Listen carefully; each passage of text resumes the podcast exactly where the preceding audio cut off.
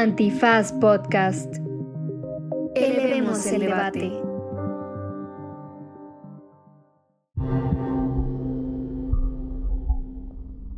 Esto es Banal, un podcast que recupera el valor de la superficie y la apariencia física, con William Brinkman Clark.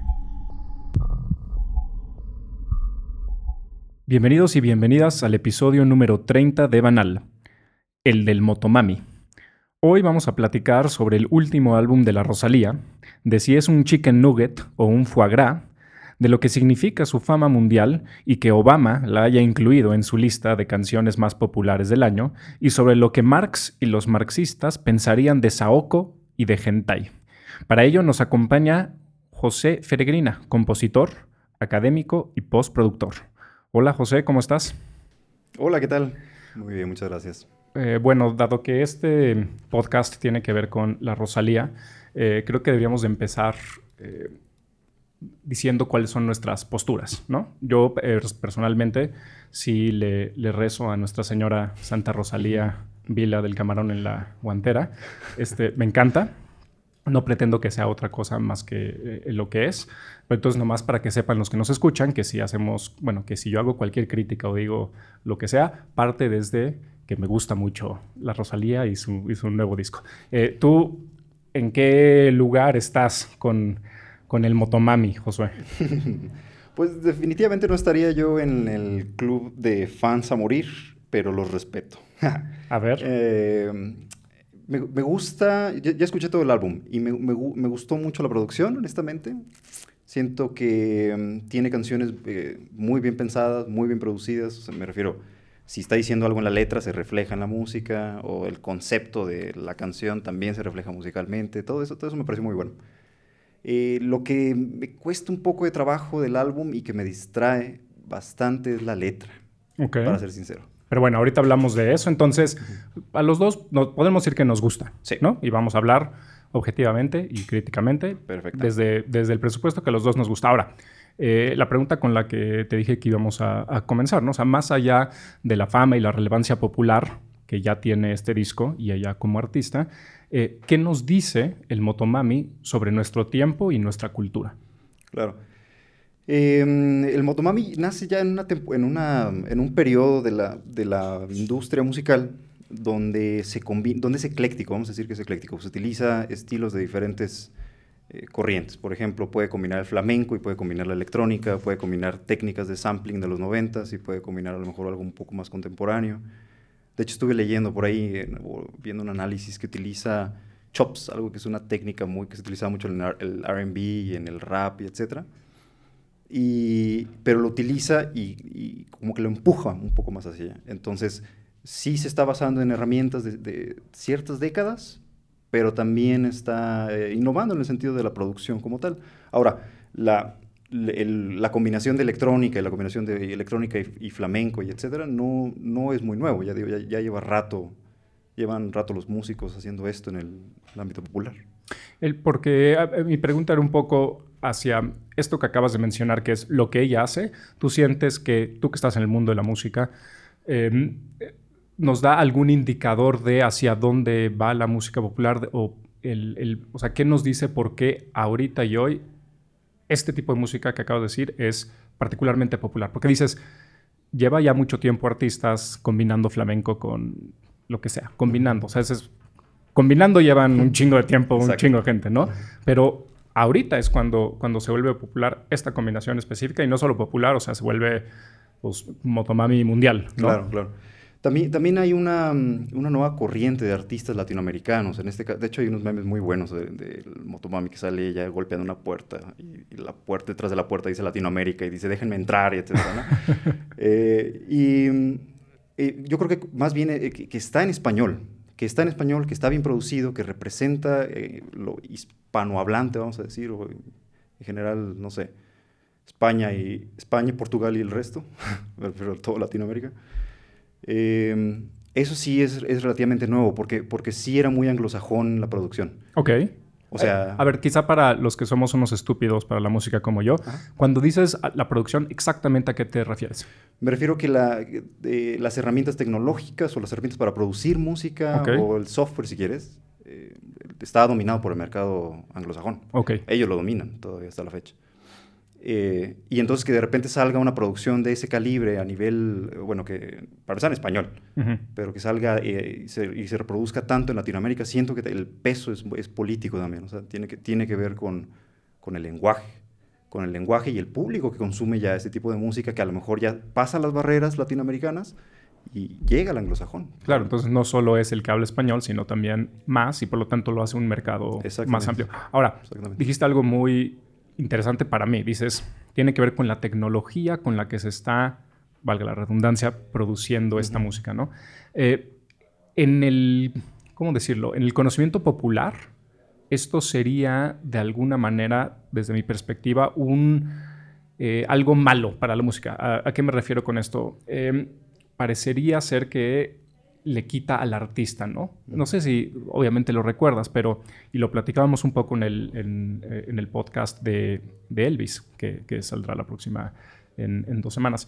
Em, la gente tiende a pensar que cuando algo es producido, eh, en este caso tecnológica o industrialmente, quita de, de esta, odio la palabra, pero autenticidad quizá del, del- del- del artista, ¿no? Y entonces le resta valor y no se vuelve un producto, eh, otro término que odio, pero bueno, verdaderamente como artístico, ¿no?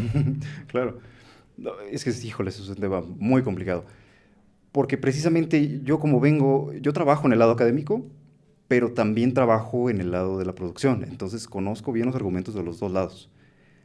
Y, y hay puristas, eh, curiosamente hay puristas de los dos bandos. Entonces, ¿qué, me refiero con purista? Me refiero a los que reducen la complejidad de todo y dicen, es que esto es así y todo lo demás que se sale de eso ya no tiene valor o ya eh, no sirve, ¿no? Por ejemplo, en el lado académico van a decir, es que todo aquello que tiene un proceso extra en la señal de audio, eh, ya probablemente no está representando, representando fielmente la interpretación o el- Un arreglo o un, ¿cómo lo dirías? Como, ya lo grabé y ahora le, lo tuneo. Ajá, ¿Es ajá, ajá, Ok. exactamente, como tunearlo. Digo, en, en términos un poco más técnicos es, eh, no sé, diríamos que el uso del compresor está prohibido en la academia. Ok, ok, ok. Eh, en una grabación, por ejemplo, en, una, en la sala NESA, eh, pues no se va a usar compresor. Es- es- sería rarísimo que alguien quiera utilizar un compresor para la sala NESA. Eh, entonces hay un sentido muy purista de lo que representa la música clásica como si, fuera sacra, como si fuera sagrado, como no, no puedes tocarla, no puedes acercarte a ello. Y también hay un sentido muy relativista, que sería la contraparte. Que, ahí ese es, es lo complicado, porque entonces ahí sí se empieza a hablar del valor. O sea, por ejemplo, y decir, es que eh, la Rosalía tiene el mismo valor que Beethoven, pero se vuelve un poco absurda la, comparación, ¿no? Es que de- dependiendo cómo lo estés viendo, etc. Eh, Este, me gusta mucho esta comparación porque justamente la, trampa que yo veo, que observo mucho, es, es, una trampa como doble. Por ejemplo, eh, hablando desde, desde la perspectiva académica, eh, ¿no? Theodor Adorno, que es este gran filósofo, esteta, crítico, crítico de música, para los que nos escuchan y no lo sepan, es un güey que normalmente es eh, vilipendiado mucho como un gran mamador, ¿no? Y básicamente porque, eh, pues sí se fue en contra del jazz en su momento, de un tipo muy particular de jazz, que es el big band jazz, no es el jazz de, de ¿cómo se llama la película esta? Bueno, no, de hecho sí, sí es ese jazz, es el jazz Sí, de, este- de, Whip- de Whiplash. Whiplash. Eh, sí, es ese jazz, claro. Eh, y entonces la gente decía, pinche adorno mamador, ¿no? ¿Cómo te atreves a irte en contra del jazz? Pero cuando lo hacía, las categorías que él utilizaba para criticar el jazz eran las categorías de, no las categorías y los criterios, criterios de, como tú dices, de la música clásica, cabrona, que supuestamente es la alta cultura. O sea, el ídolo de Adorno es este güey que se llamaba Arnold Schoenberg, ¿no? Bien. Schoenberg, que supuestamente es un super compositor. Entonces, si comparas Schoenberg con el jazz o con la Rosalía, pues por supuesto que vas a decir que esa música es mierda, ¿no? Y está mal hacerlo porque son categorías distintas, pero al mismo tiempo lo que me molesta es que la banda pro Rosalía o la, banda, o la banda pro, jazz trata de defenderlo en esos términos. Exactamente. Entonces trata de hacerlo. No, claro que, claro que la Rosalía sí es Beethoven o sí es Schoenberg. No, ¿no? O sea, son dos cosas completamente distintas. Ahora, cuando yo digo eso, me dicen, ¿qué chingado sabes tú que eres arquitecto? Y entonces digo, tienes toda razón del mundo, ¿no? Y seguimos chupando. Pero, pero para eso estás tú aquí. Entonces, eh, ¿Cómo ves tú esas discusiones que, que, tú mismo dices como que sacan de pedo? Sí, claro, claro. Mira, es que mamadores hay en todos lados. ah, bueno, sí. No. Perdón la palabra, ¿no?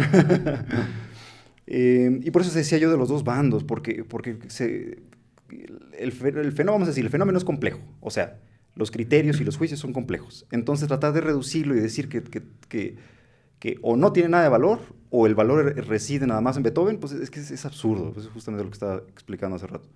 Entonces, por una parte, eh, justo lo que dices, es que los criterios que utilizamos nosotros para valorar si algo es bueno o no, no, no aplican necesariamente a todos los fenómenos artísticos. Y no pueden ser absolutos, ¿no? no, pueden ser, absolutos, ¿no? Para nada, porque entonces es como forzar algo a un molde que no da.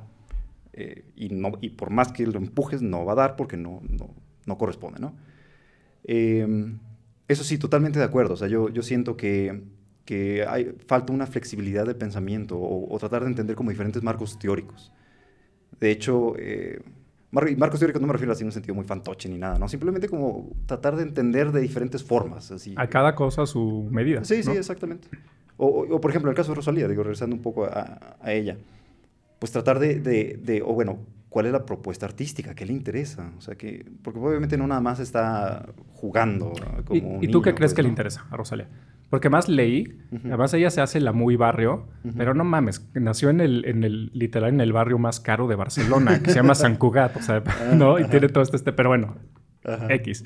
Este, ¿tú qué crees que es lo que le, interesa? O sea, a lo, a lo, que iba con eso es, es, estudiada, o sea, sabe y hace música chingona. Sí, sí, de hecho, en entrevistas sí, es muy lista, a mí me parece una mujer muy lista. Y de hecho, cuando se explica, no sé, que tal canción a lo mejor está hablando del cierto sentido de ser Lolita o algo así, creo que escuché en una, sobre una canción de este nuevo álbum, creo que, creo que sí sabe muy bien lo que quiere.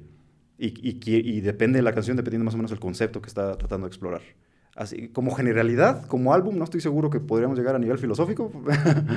o sea, que quiere proponer algo a nivel álbum, no estoy seguro. Creo que es, hasta a, es a propósito, no es un pastiche el, el, el, álbum. no, es, este álbum de los 70s que estaban muy, muy esforzados. Estaban esforzándose mucho los artistas en que fuera hasta cierto grado melódico o homogénea la experiencia mm. de las canciones, ¿no? Esto es... Esto es el... ¿Sabes a qué me recordaba? Em, la, la gente que nos escucha probablemente no lo sepa, pero en los noventas, que por cierto ya fueron hace 30 años, eso me duele mucho, pero en los noventas había... ¿Cuántos años tienes, Josué? Tengo otro... Chale, entonces tú tampoco te vas a acordar, tal, tal vez sí. En los noventas había estos discos que se llamaban Now. Mm. Y entonces lo comprabas y traía las mejores canciones del año. Pero pues mm. eran canciones de rock, pop, pues absolutamente todo distinto y eran nomás las mejores. Mm, y cada año te comprabas tu, tu Now. A eso me suena un poquito eh, este disco, ¿no? Es una compilación, pero de la misma. Sí. exacto. Y, y, bueno, y, regresando al otro punto que, que, decías, o sea, sobre, sobre lo, el sentido purista y demás. Eh, pero espérame, ¿tú, ¿tú qué crees que está en, o en alguna canción? O sea, ¿Hay algo, un mensaje, no? ¿Estás, ¿Está tratando de expresar algo y le, y, le sale o, o, no? Ah, no, sí, claro, claro, totalmente, totalmente. Eh, digo, yo podría estar en desacuerdo a lo mejor en la manera en que lo hace a través de la letra, pero, pero no es irrelevante. A final de cuentas, siento que, que, tiene una idea y que quiere expresarla y que quiere apelar a, no sé, recursos más populares o recursos, como dices, de barrio, etcétera, pues adelante. Eso no tengo ningún problema. ¿Por qué? Porque no voy a utilizar los mismos criterios con los que criticaría una obra académica que voy a criticar el Motomami. O sea, hay ciertas cosas que pueden compartir, eso sí, definitivamente. Ahora, por otra parte, la banda que, que sí relativiza y que sí dice genuinamente que, que todo tiene el mismo valor, a mí me parece que está muy despolitizado. Eh, por ejemplo, decir que, que, toda experiencia artística tiene el mismo valor me parece más bien una lógica del orden dominante, diríamos, en acá. O sea, le interesa más bien al que quiere ver el arte únicamente como producto, como mercancía. O sea, quiero verlo como mercancía, entonces a mí no me conviene que este eh, tenga tal eh, precio y, por lo tanto voy a entonces decir que, es que todos tienen lo mismo entonces, y el mercado rige la lógica para vender este producto artístico. Y despolitizado también, lo digo porque, pues es que la crítica, la, la crítica también es, un sentido político, tiene un sentido político muy fuerte. Entonces, si, si despolitizas, si tú nada más relativizas, etcétera, pues te quedas un, como si fueras un consumidor, no necesariamente como un sujeto político. Y, y, en este caso, ¿tú a qué lado te inclinas, por ejemplo, con Rosalía? ¿Te inclinas a que tiene un valor X mayor porque en, un momento actual apela a sea lo que sea, ¿no? Barrios, este, segmentos más democráticos, más populares, más, este, ¿no? Más para todos, sin ser necesariamente, aunque lo es, comercial, o te inclinas a que pierde valor eh, por lo mismo. Mm, no, yo, yo, eh, es que a final de cuentas eh, sí pertenece ella a la industria musical, me refiero al mercado como tal, como producto. Entonces, dentro de la lógica así de la, de la, no, de la no, perdón, del mercado, vamos a decir, eh, a ella sí le interesa acceder a diferentes partes del mercado. Sí le interesa vender. Le interesa vender. Pero no tiene nada de malo. No, no, no, no, no, para nada. Es que lo dicen explícitamente, ¿sabes? Entonces, yo, yo siento que, que mi postura es, eh, si me pongo marxísticamente hablando, sí me molestaría un poco, pues, porque, porque eh, a lo mejor diría, pues es que... Está haciendo de la música una mercancía. Es, solo está haciendo una mercancía y no le interesa realmente a lo mejor algo un poco más artístico, profundo, pues, y tratar de representar a lo mejor conceptos que están más allá. Pero por el otro lado, cuando te pones a pensar en esos conceptos, pues, ¿qué son? No? También se vuelve un poco... Eh, y, exactamente, y, pero por otra parte, si me pongo en el plan de, que eh, le interesan ciertos temas y quiere como artista representar ciertos temas con las herramientas a su, a su disposición, pues lo puedo entender, puedo entender. Últimamente, te voy a ser sincero, estoy más del lado académico marxista, pero tengo la flexibilidad para ver el otro punto también. Ahora, em, ese otro lado marxista, em, vamos a perder escuchas por hablar de Marx. No, no, eh, si quieres. no, no, no. Me da mucha curiosidad que hayas eh, ido hacia lo marxista por dos razones. Creo que habría dos aproximaciones marxistas a la Rosalía que tal vez pueden ser contradictorios. El primero es el que dices, es decir, ¿qué le pasa a una sociedad cuando toda su música tiende a comercializarse, a volverse solo mercancía? ¿Qué te dice eso, entre comillas?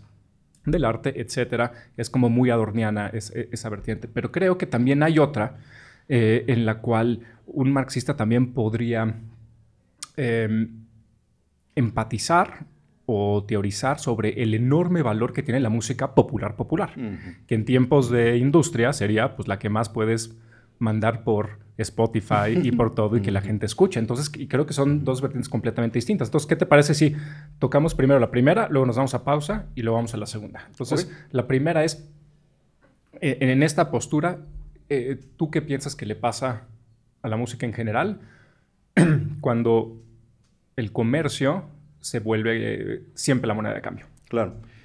Ok, entonces, un marxista aguerrido estaría completamente, eh, puede ser o a favor o en contra. Vamos a hablar en sus términos. ¿Por qué? Porque... Luego, ¿por qué no los cambian los marxistas a la gente, verdad? sí. ¿Por qué? Porque, o sea, si, si, tú ves, si tú ves la música completamente como mercancía, pero también lo ves como propaganda, o como aparato ideológico, vamos a decir. O sea, entonces la música a través de las letras puede funcionar como ideología tal Es una herramienta revolucionaria. Es una herramienta eh, para, para, el fin en, particular del marxismo, ¿no?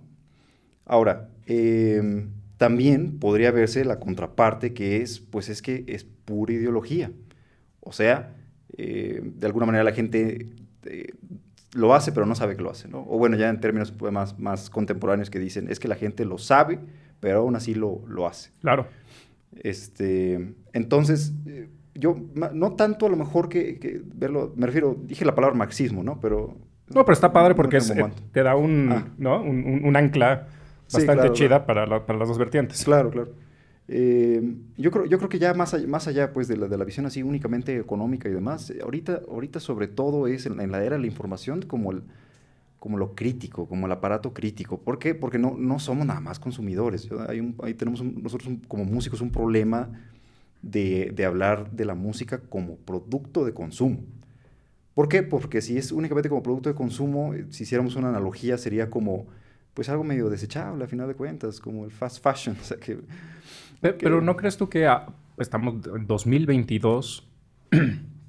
se vuelve un poco difícil todavía tener esta visión un poco decimonónica de, de una potencia, ahora sí que liberadora del espíritu de la música, que requiere de esfuerzo al escucharla, de pensamiento, de quizá reflexión, de, de tiempo. O sea, es una visión muy bonita, pero los tiempos parecerían apuntar a que nomás no. O sea, que, ese es un tipo de gusto que es meramente aristocrático. O sea, muy pocas personas podrían disfrutar. Y hoy día yo creo que muy pocas personas disfrutan de esa música, ¿no? Tú decías de la sala en hace rato, pues cinco pelados cada, cada domingo, ¿no? O sea, no llena la sala. Exactamente. Y, es, y ese, precisamente, ahí está el campo de batalla para nosotros, los que nos dedicamos a la música académica.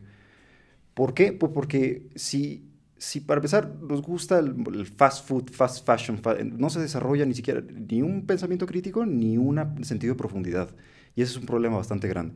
Por ejemplo, hace rato estábamos hablando sobre la duración de las canciones, que de, tres minutos y medio, que ya llevan desde los 60 pensando, no, es que la canción tiene que ser más corta para la atención, etc. Pero eso, eso repercute en todas las áreas, por ejemplo, los videojuegos. ¿Qué pasa con los videojuegos? Los videojuegos también salieron y dijeron, nosotros también tenemos eh, una opción artística y podemos sacar productos artísticos, etc. No nada más es entretenimiento, ¿no? O interacción. Eh, pero también hay videojuegos que sí es completamente entretenimiento e interacción. Y ese es su propósito, ¿no? O sea, sentarte en la taza del baño mientras estás jugando lo que sea. Fortnite. Fortnite. Que yo juego mucho, por cierto. Sí, a mí me encantan los videojuegos, no, no, voy a criticarlos, tan duro. este... Pero, pero ¿qué pasa? Que si, si alguien tiene intenciones un poco más profundas, quiere profundizar en algo más, pero, y todos funcionamos como consumidores, ahí va a haber un problema muy grande. ¿Por qué? Porque pues, de alguna manera estamos homogenizados, o sea, todos que estamos esperando el videojuego que rápido me haga, me entretenga y rápido pueda eh, llegar al jefe final o lo que sea.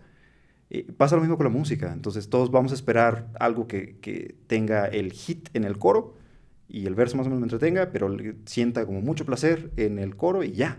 Entonces siento que es como, eh, sí, eh, dijiste hace rato, como el ideal decimonónico, ¿no? Pero precisamente en el ideal decimonónico, en el sentido de la complejidad y la sublimación, pues, del humano, hay cosas que se rescatan todavía de ahí. O sea, pues somos personas, en general, el humano es listo. Siento, y siento que tenemos que apuntar hacia allá, como artistas, pues, o sea, eso es lo, lo que estoy tratando de decir. Apuntar al humano que, que, no nada más es un consumidor o no nada más le quiere vivir la vida de puro placer. O que pues hay cosas más allá, ¿no? Aparte del aspecto político que mencioné hace rato, también se despolitiza. Ahora, eh, creo que es importante volver a notar ahorita, antes de irnos a la pausa, que el que estemos diciendo que la moto mami no es eso, no estamos inventando madres. Es, es, no, es como justamente distinguir. Pero levanta estas preguntas. Vámonos a comercial. Pero antes de irnos, eh, quiero recordarles que nos sigan en Twitter y en Instagram, donde nos pueden encontrar como arroba banal podcast. Y también les recordamos que al acabar este episodio, Josué y yo vamos a grabar un mini episodio donde estaremos respondiendo todas las preguntas sobre la Rosalía y el Motomami que ustedes, los y las escuchas, nos mandaron por Instagram. Si quieren oír ese episodio, tienen que ser Patreons. Así que no sean codos, inviértanle y vuélvanse Patreons de Antifaz. Somos Versus y Antifaz presentan. En diciembre de 2016, la Federación Mexicana de Fútbol anunció la creación de la Liga MX Femenil. Durante décadas esperamos este momento y hoy se vuelve realidad. Jornada histórica. Da inicio la Liga MX Femenil. Estos son los testimonios de los inicios de las futbolistas de la Liga MX femenil, de esa primera vez que tuvieron contacto con el fútbol, de su primera visita al estadio. Son los recuerdos que contribuyen a identificar el inicio de un sueño. Ser de las primeras también es como motivar a otras personas a que sigan porque pues esto apenas va empezando.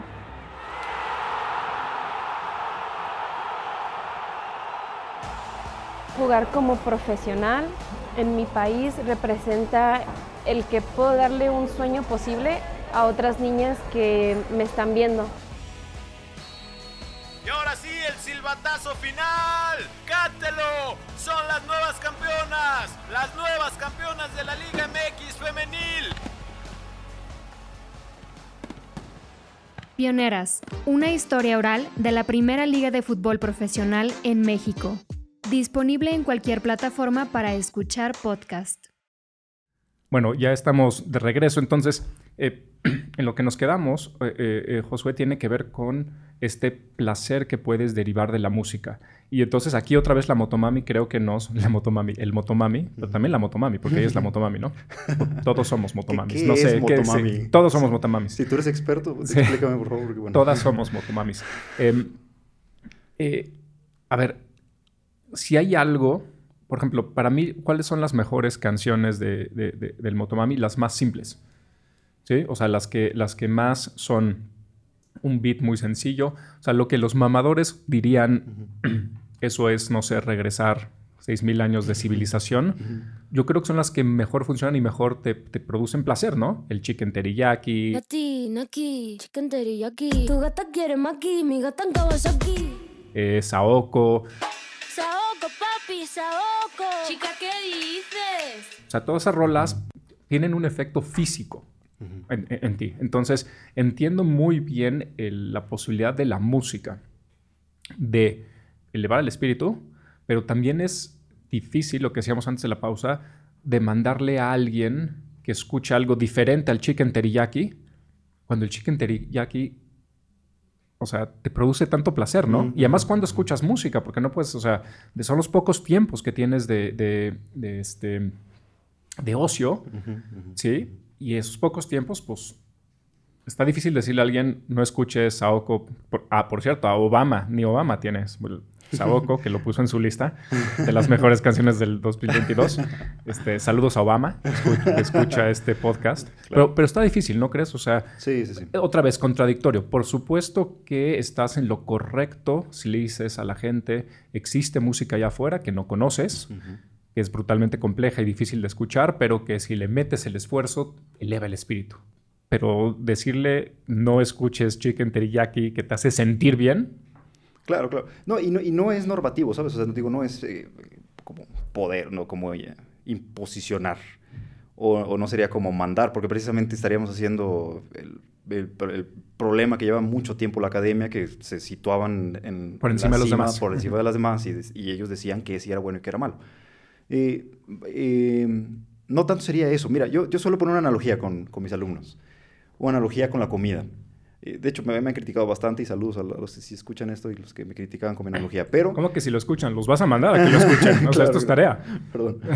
Saludos. Eh, yo les, habla, les, les hacía la comparación de los criterios y del desarrollo de la sensibilidad con la comida.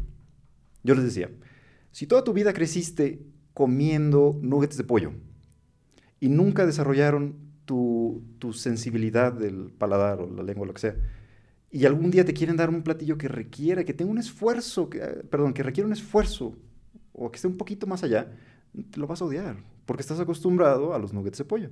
Entonces, ¿qué pasa si de repente alguien te dice, pues prueba el mole o el platillo que ustedes quieran, ¿no? No sé qué, qué platillo más eh, sofisticado que el mole que lleva quién sabe cuántas espe- especies o ingredientes, perdón. Y tiempo. Y tiempo, exacto. Eh, pues lo va a odiar, va a odiar. Ahora pasa lo mismo, eh, por ejemplo, con los, eh, con los vinos, vamos a decir. Igual con los vinos. Yo soy ignora- ignorante completamente de los vinos. De hecho, eh, mi papá siempre me trató de enseñar sobre vinos, pero nunca entendí. Ahora, mi papá podía llegar conmigo y me decía, es que este vino, mira, eh, pon atención a cómo eh, sentir tal, no sé, lo frutal o lo maderoso, lo que sea. Eh, pero, pero no tuve yo ni la disposición ni las ganas como para aprender, pero sabía que había algo más allá. Entonces, para mí, la experiencia que tenía del vino era lo mismo que si me das de Tetra- Pak. Si me- había un vino de 800 pesos versus un vino de Tetra Pak, para mí era lo mismo. Entonces, si hacemos esta analogía con la comida, en la música va a pasar algo similar. O sea, va a haber eh, algunas que no requieran mucho de, de- de tu cabeza o de tu sensibilidad o etcétera, te- y lo puedes sentir únicamente como placer y como satisfacción. Pero está bien, a mí me encanta comer hamburguesas, me encanta el fast food y etcétera, pero pues también no, el mundo no está nada más ahí. Pero si me permites, creo que le acabas de dar al, al clavo en la cabeza porque estoy completamente de acuerdo contigo. Pero el discurso académico popular, es decir, en el que coinciden la mayoría de los académicos y los mamadores, eh, sería que esa educación, tanto de la lengua, de la lengua, tanto del paladar como del oído, tendría que apuntar a que algún día no comas nuggets y te den asco los nuggets y digas, no mames, ¿cómo es posible que alguien coma esa madre que se llaman McNuggets? ¿no? De hecho, tú y yo tenemos un amigo a quien le mandamos un saludo, que no diremos quién es. Que, Un abrazo. Un abrazo, que, que oyó, y no va a oír esto, pero que oyó 10 segundos de Motomami y me, y me mentó la madre. Porque me dijo, ¿cómo es posible que me mandaste a oír esto? ¿No? Entonces, sí hay este camino en la educación, pero el problema es que parecería ser que lo que pretenden la mayoría de los mamadores es que, que lo hagas para dejar los nuggets. Claro. Creo que tú estás diciendo al revés. Tenemos que encontrar una manera en la que te gusten los nuggets y te guste el, fra- el foie gras, pero, y esto es lo importante para mí, que además tengas categorías para criticar los dos, Exacto. ¿no? O sea, Exacto. la Rosalía es una Coca-Cola. El, el- el, no sé, algún compositor Beethoven. mamador, Beethoven, es, es un, este, es, es un buen vino. Y no voy a utilizar los criterios con los que juzgo el vino para juzgar a la Coca-Cola de la Motomami. Exactamente. Pero, pero hay criterios que nos permiten decir que la Motomami es una super Coca-Cola, es la mejor de las Coca-Colas y eso no le quita nada frente al, al vino, ¿no? Ya nos, se nos revolvimos muchísimo Sí, sí, con, los, con los sentidos. Sí, sí, exactamente. No, totalmente a lo que me refiero. Y, y no me refiero yo que sea prescriptivo. Precisamente hace rato dije yo de como que fuera hegemónico, ¿no? Así como tienes que, y el ideal es llegar a tal, porque ya no estamos ahí. O sea, ya no estamos en el idealismo. Ya no se puede estar eh, ahí por muchas razones y los filósofos ya lo entendieron desde hace rato. Oye, perdón que te interrumpa, y además es peligroso, porque lo que, te ha- te- lo, lo que te permite es crear esta clase de humanos que son más humanos, los que oyen Beethoven, los que toman buen vino, exacto. los que saben lo que es ser humano, y los demás, pues, se vuelven más desechables como la comida que comen, Exactamente, ¿no? Exactamente. Están los, lo, eh, una separación abismal entre el, el- el humano y el que no es humano, ¿no? Eh, o sea, totalmente lo que estás diciendo, yo no- lo, lo que estoy diciendo no es tanto como que dejáramos de comer nuggets, haciendo mi analogía, ¿no? O dejáramos de escuchar a, a la motomami. Eh, po- porque eso es ridículo. La- a final de cuentas, la gente tiene todo el derecho de que le guste lo que sea que le guste. Digo, siempre y cuando no sean cosas éticas, ¿no? Porque luego Claro. hubo una, ahí un, un debate de, bueno, ¿qué pasa, eh, no sé, en discursos artísticos en donde la materia eh, se metía en problemas éticos? Pues ahí obviamente sí, ya dirías, pues es que sí, eso ya no, se sale de esto que estamos hablando. Eh, entonces, la gente... música de supremacistas blancos. Ándale, ajá, por ejemplo, ajá. O, o, no, es que yo quiero, eh, tengo que escuchar a, a, no sé, esclavitud o estos, los sweatshops en, en Asia, grabo yo a los sweatshops Ay. y hago una obra con eso. Es, que sí está complicado. Hijo, suena que es algo que chance alguien ya hizo. Sí, es- no, no, no, y ¿Sí? lo experimentaron mucho en los 90 y en los Ok. 2000 también. Eh, digo, fuera de lo ético, eh, realmente no podemos decirle a qué, le- va a gustar a la gente. No podemos nosotros decir qué está bien respecto al gusto. O sea, ¿está mal que te guste esto? Pues realmente no está mal, porque ¿qui- ¿quién, quién está determinando que está mal o no? Entonces, ¿qué pasa? Que más bien apuntamos, como educadores, apuntamos al desarrollo de la sensibilidad. Y sobre todo, esto, y esto está muy avalado por la psicología, a una flexibilidad de pensamiento. ¿Por qué? Porque hoy en día ya esa cosa del coeficiente intelectual y nada más un tipo de inteligencia, pues ya no, ya, hablamos de diferentes tipos de inteligencia, de adaptación, de, de cómo podemos tener a lo mejor una mejor vida sabiéndonos adaptar, o teniendo inteligencias en diferentes campos, pues. Entonces, es lo mismo con el desarrollo de la sensibilidad. Ahora, cuando, cuando empezamos el podcast, te pregunté sobre el valor de la, de la motomami y me dio mucha curiosidad tu respuesta porque eh, la mayoría de la gente eh, menciona que el gran valor de la motomami está en su mezcla, en que mezcla este, sonidos y, y géneros de música que, que no se había hecho antes. Entonces tú ya nos dijiste, a ver, espérame, eso ya se lleva haciendo este, desde hace mucho tiempo, A- a- ahí no está el valor. Eh, me gustaría regresar ahí otra vez y, y- y- y que nos digas como más específicamente. Alguien, alguien llega y te dice, defiende la motomami. Y entonces tú vas a decir producción. Te van a decir, sí, pero, pero dame un poquito más de, de- de carnita, ¿no? A ti te toca en un como debate ser pro motomami. Entonces, ¿no? ¿Cómo le entrarías? Mm, pero ¿cuál sería eh, el argumento para debatir? Eh, que tienes que decir lo que decíamos de nuggets contra, contra vino. ¿no? En, en términos de nuggets, de nuggets contra nuggets, Mm. ¿Sí? ¿Por qué es tan chingona la Motomami? O sea, eh, Rosalía contra, no sé, Zetangana y antes de eso contra Katy Perry. Yo y mi novia teníamos una gran discusión. A ver, te, te lo voy a poner así y tú, tú dime quién tiene la razón. A ver. Sí, entonces soy yo, ¿eh? Pero este, tú, tú, tú dices. Eh, y solo lo hacía esto para enojarla. A ella le gusta mucho la Rosalía. Entonces yo le decía, sí está muy chido, pero Katy Perry es mucho más importante para la música hasta el día de hoy que la Rosalía, ¿no? Y entonces ella se enojaba muchísimo porque me decía, este, claro que no, eh, por la mezcla y está haciendo cosas, o sea, otra vez, utilizaba categorías de vino y Beethoven y así para justificar la motomami. Ajá. Y entonces yo nomás le decía, pues sí, Pero, y entonces sacas el Wikipedia y dices, ve cuántas veces tiene un hit número uno en el, en el Billboard Katy Perry. ¿No? Y entonces se emputaba conmigo, yo lo dejaba, pero luego en realidad el- mi argumento se daba en todas las instancias en las que íbamos por la calle o viendo la tele o en un restaurante, lo que sea, y sale una canción de Katy Perry. Mm. ¿no? Entonces siempre me volteaba con ella y le decía, ¿ves? Y claramente se emputaba. Ahora, mis argumentos no son los correctos. Eran nomás con ganas de chingarte porque es más importante Katy Perry. Pero si tú tuvieras que decir en, en estos últimos 20 años, que son 20 años de, de un poquito de rock, de reggaetón, de Zetangana, de Britney Spears, Free Britney, etc. O sea, ¿Cuál sería el valor eh, en categoría Coca-Cola que, nos, que, que tiene la Rosalía? Hmm, ok. Entonces, si mm, nosotros hablamos de la combinación, o sea, exclusivamente de la combinación, ya antes de que sale el sampling en los noventas, bueno, ya que, que sale lo digital con la computadora y luego, por lo tanto, ya tenemos capacidad de hacer samples, ¿no? Y luego hay máquinas para poder hacer samples que facilitan todo el proceso.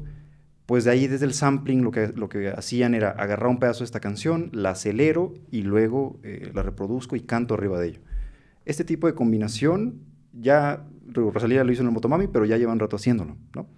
Entonces, ¿qué es lo que específicamente a lo mejor la va a distinguir ella de los otros que han sampleado y etcétera?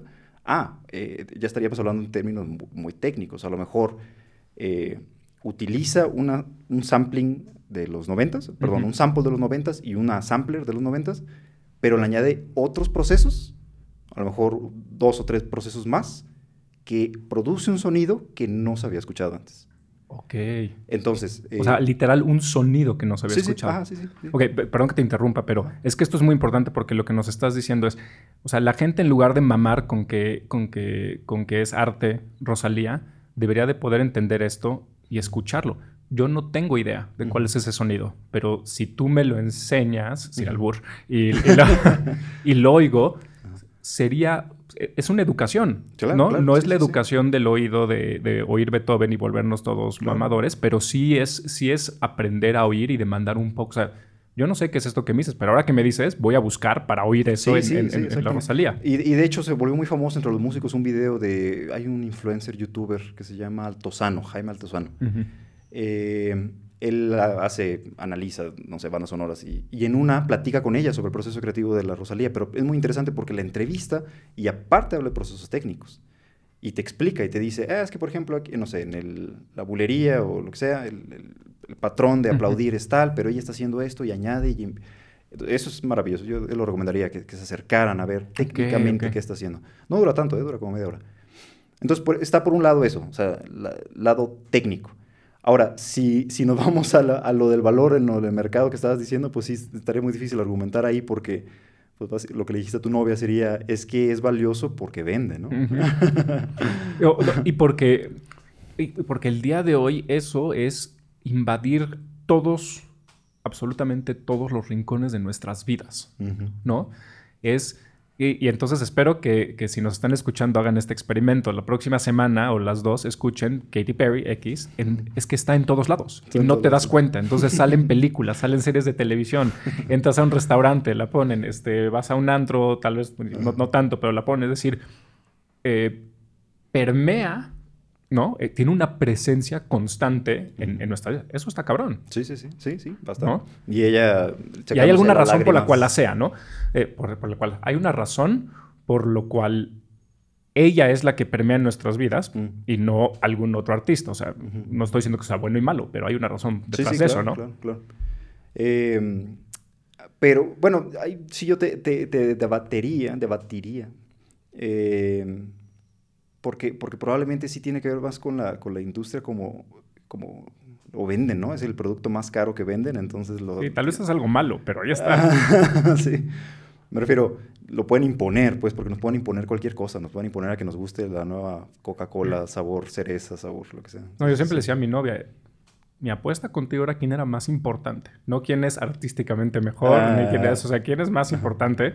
Y entonces se emputaba, ¿no? Por lo mismo. Ah. Pero, pero, o sea, sí, sí, e- e- eso me interesa mucho. Ahora, en, en- en esta cosa que la gente dice de que la Rosalía mezcla, ¿hay algo en cómo mezcla los, los sonidos que es innovador o técnicamente chingón o, o- o- o- o normal? Como los diferentes sonidos de diferentes géneros. No, no, no. digo, sí, obviamente tiene su mérito porque son, eh, por ejemplo, la melodía en hentai.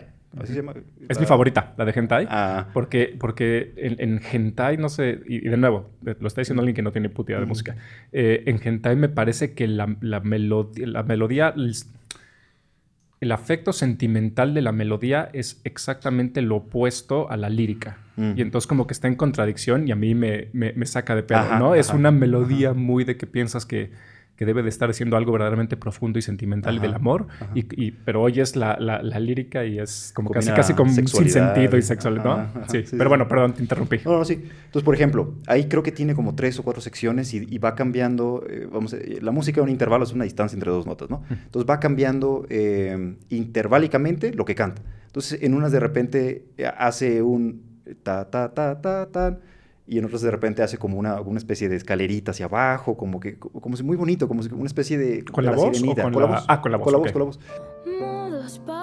Y entonces todo, todo es, es sencillo, las mismas progresiones de acordes, o sea, son los mismos acordes, etcétera. Y ella está... Y ella se está moviendo en un sentido de melodía tradicional, pero luego al final hace una combinación, a mí me parece muy interesante el final de esa, porque utiliza un sonido tipo metralleta. Ya te quiero hacer hentai, hacerte hentai. Muy- creo, que son, creo que son percusiones y nada más las aceleraron o algo así, pero, pero suena como tan, ta, ta, ta, ta, muy agresivo, muy incisivo, etcétera. Y, y dices, pues, es en contraposición de lo muy bonito Ariel, la, la sirenita que estaba cantando antes, ¿no? Entonces me parece conceptualmente y musicalmente muy interesante. Y técnicamente también es muy distinto, porque para poder lograr eso, eso correspondería más a la música académica, del tipo de procesos que nosotros trabajamos, que realmente a lo mejor en un ambiente estrictamente popular. Ujú. Digo, porque Portishead... mm, Claro, una- claro. También hace cosas así, ¿no? Pues, pero... Y interesante más que le hayan dejado a la Rosalía hacer eso, ¿no? Ajá, Dentro ajá. de un ambiente industrial Ándale, sí, de sí, música, eso es, interesante. Eh, a mí, es, qué chistoso que lo viste. Hentai es la que más me gusta. Esa y otra que se llama La Combi Versace. Y, y- Mm. y- y a- te digo, cosas que me llaman la atención la- a mí que no tienen nada que ver con lo que... Porque tú sí le sabes. Pero es ahí también como combina como el flamenco, el hip hop y atrás trae como una onda como gótico, industrialosa, Mm, que como que no... son co- como que son cosas que deberían de, de- de ser, ¿cómo se dice? Desarmoniosas. Este, Sí, sí. y- sí, que no deberían de estar en armonía y como que logra que estén en, en- armonía, Ándale, ¿no? ándale, sí, ándale, exacto. Pero te, de- te digo, eso es algo con una oreja muy poco... No, no, no. muy no, poco entrenada. Pero, pero la sensibilidad para detectar que hay, hay cosas que, cómo lo hicieron para combinarlo, está muy difícil.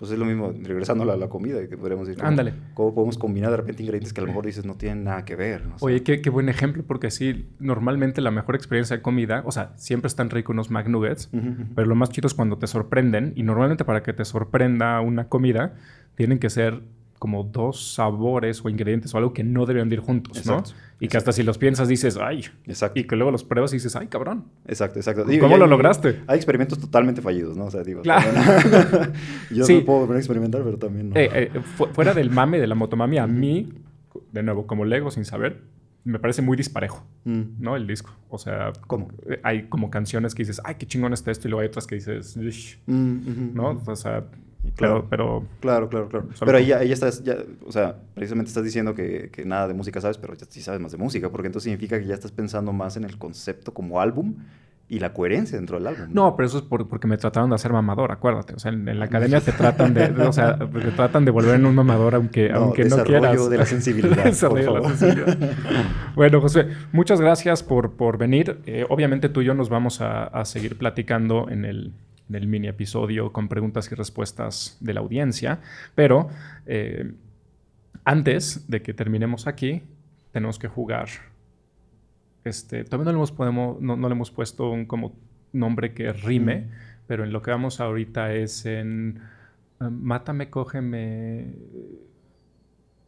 ¿Qué era? Cásame. Sí, mátame, Mm. cógeme, cásame. ¿Ok? Mm. Entonces, obviamente tienes que decidir a quién matar, con quién casarte y a quién cogerte, pero lo interesante va a ser que es con la música. A Entonces, ver, es entonces, casarte con la música Ajá. de X. Ah, ok. Sí. Cogerte a la música de X y matar a la música de X. eh, pero eh, popular o ay, Ahí te va. Es Rosalía, Z Tangana y este y Maluma. Y matar, coger y... Y casarte. O sea, por el resto de tu vida. Pero con la música. Entonces piensa que pudieras casarte con la música, cogerte a la música o, este, o matar a la música y tienes que escoger. ¿Podemos cambiar las tres. Z en gana por alguien más? No, no, no, pues es lo, es- es lo- Ah. esta es lo difícil. Eh, ok, va. Venga. Entonces, me mataría a Maluma. Ok, ¿por qué? Por ser Maluma. la, acuérdate que esa es la ser- música de Maluma. por ser académico mamador. No, por porque me parece que no tiene tantas propuestas musicales como los demás. O sea, ahí ni en Coca-Cola hay tanto valor Ajá, con Maluma, sí, ¿no? sí, exacto. es un, es un, este, es un Big Cola. Eh, Ándale, exactamente. Es un Big Cola. Exactamente. Que suena completamente llamativo, etcétera, pero nada más le rascas tantito y se cae. Ok, interesante. Eh, me casaría, matar, coger. Te queda, pues te, te queda casarte con una de las músicas y cogerte una de las músicas. Ok. Me casaría con Rosalía. Ok. o sea, el resto de tu vida te casaste con la música de Rosalía. Ajá. ¿Por qué? Porque me parece que, eh, ah, ¿cómo se dice? Pato- patologizando, me parece que es este, muy hiperactiva y chistosa y, y, y entonces puede tener propuestas musicales innovadoras o no, etcétera, pero eh, muy, muy creativa, me parece Hay muy más, creativa. hay más espacio para crecer con la música de, de Eh, Rosalía hacia el ándale, futuro. No te vas a aburrir con la música de Rosalía. Exactamente, exactamente. Y, y entonces nomás un, un, un, este, un one night stand con la música de Zetangana. Ajá, sí. ¿Y por qué? Nomás, pues no es tan mala como Maluma. ni- Eh, sí, exactamente, ¿Sí? sí, sí, realmente ahí sería por, por descartar, ¿no? no es... El, el espectáculo en vivo de Maluma es, es cabrón. Ah, ¿sí? Mejor que... Es- o sea, vale la pena verlo más que su música. ¿Qué, ¿Y met- mete pantallas o qué creo que es? Eh, es, todo, es todo como un performance, pero que lo hace a través de las pantallas y te hace sentir que estás en, en una mini película de cine. Entonces estás viendo en la pantalla lo que está sucediendo en el escenario, que es como una comida, peda, etcétera, cantinesca y todo. Y entonces como que te hace entender que a huevo tienes que verlo en vivo para tener esa experiencia. Si lo Ah. que si lo escucharas en, en- en disco lo que Claro, sea, no es lo mismo. Claro, claro. Narrativo, ¿no? Sí. Así. Entonces, si algún día puedes ir, sí vale la pena. sí vale la pena. Este, pues Muchas bueno, gracias. gracias Josué. Este, nos seguimos en el mini episodio y a todos los demás, muchas gracias. Eh, recuerden eh, que estamos en Instagram y en Twitter como arroba banal podcast. Gracias a la producción, gracias Sergio y nos Muchas vemos la próxima vez.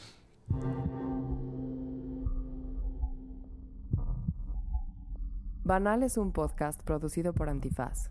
Haznos llegar tus comentarios y recomendaciones al Twitter de William Brinkman Clark, a quien puedes encontrar en arroba William Brinkman o a su Instagram en william.brinkman. Este episodio fue producido y editado por Sergio Campos. Diseño sonoro por Manu Becker con la voz de Alexandra Dunet. Para conocer más contenido de Antifaz, síguenos en Twitter como arroba antifazpolítica o visita www.antifaz.org.mx. Elevemos el debate.